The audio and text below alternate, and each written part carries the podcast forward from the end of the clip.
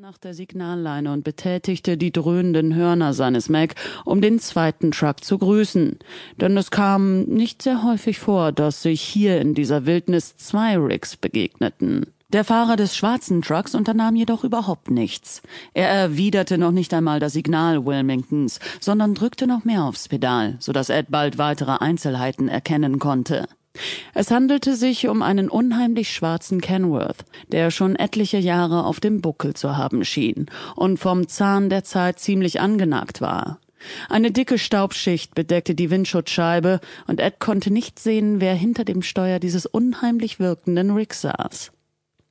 Das Einzige, was er feststellte, war die Tatsache, dass es dieser Bursche ziemlich eilig zu haben schien, denn er näherte sich seinem Mac immer mehr und klebte schon fast am Auflieger.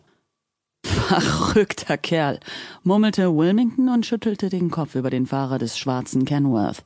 Der will wohl unbedingt an mir vorbei, aber dann musst du schon noch ein bisschen warten, bis wir unten im Tal sind, Buddy.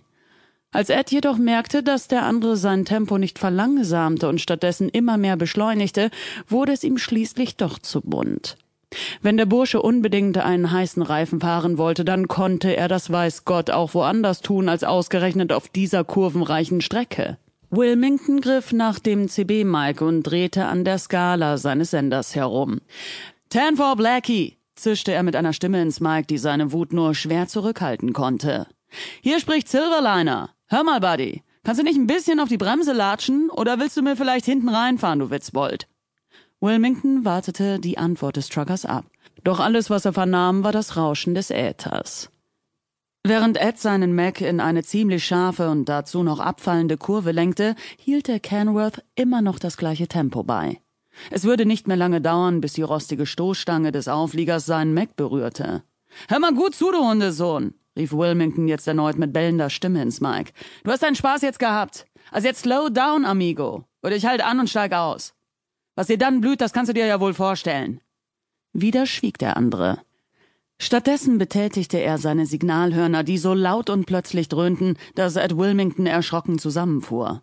Und noch bevor sich der weißhaarige Trucker von seinem Schrecken erholen konnte, stieß der Kenworth kurz und ruckartig gegen den Auflieger des Max.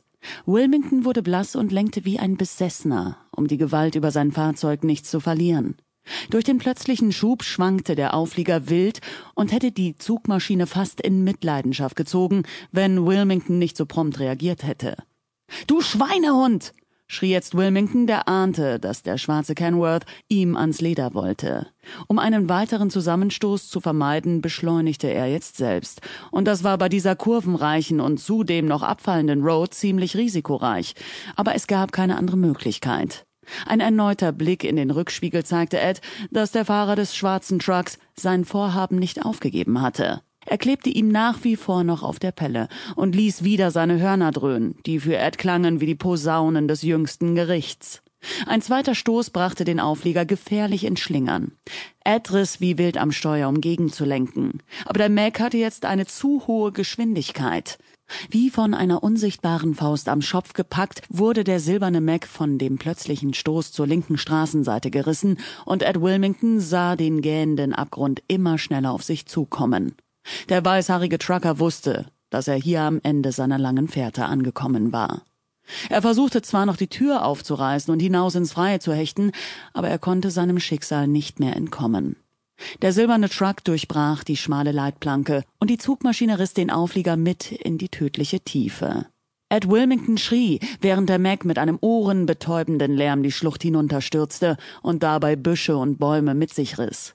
Der aufwirbelnde Staub versperrte dem Trucker die Sicht, und bevor sein Körper gegen das Lenkrad geschleudert wurde und ihn ins Jenseits riss, er noch verschwommen die grelle Stichflamme.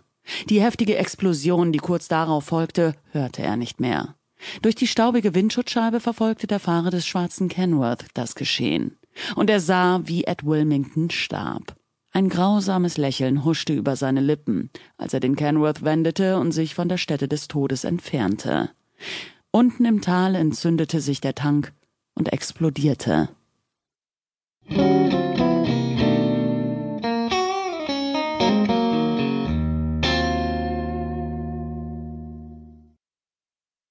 Tim Fletstone setzte das Fernglas ab und wischte sich über die Augen. Es war heiß an diesem Mittag und der Schweiß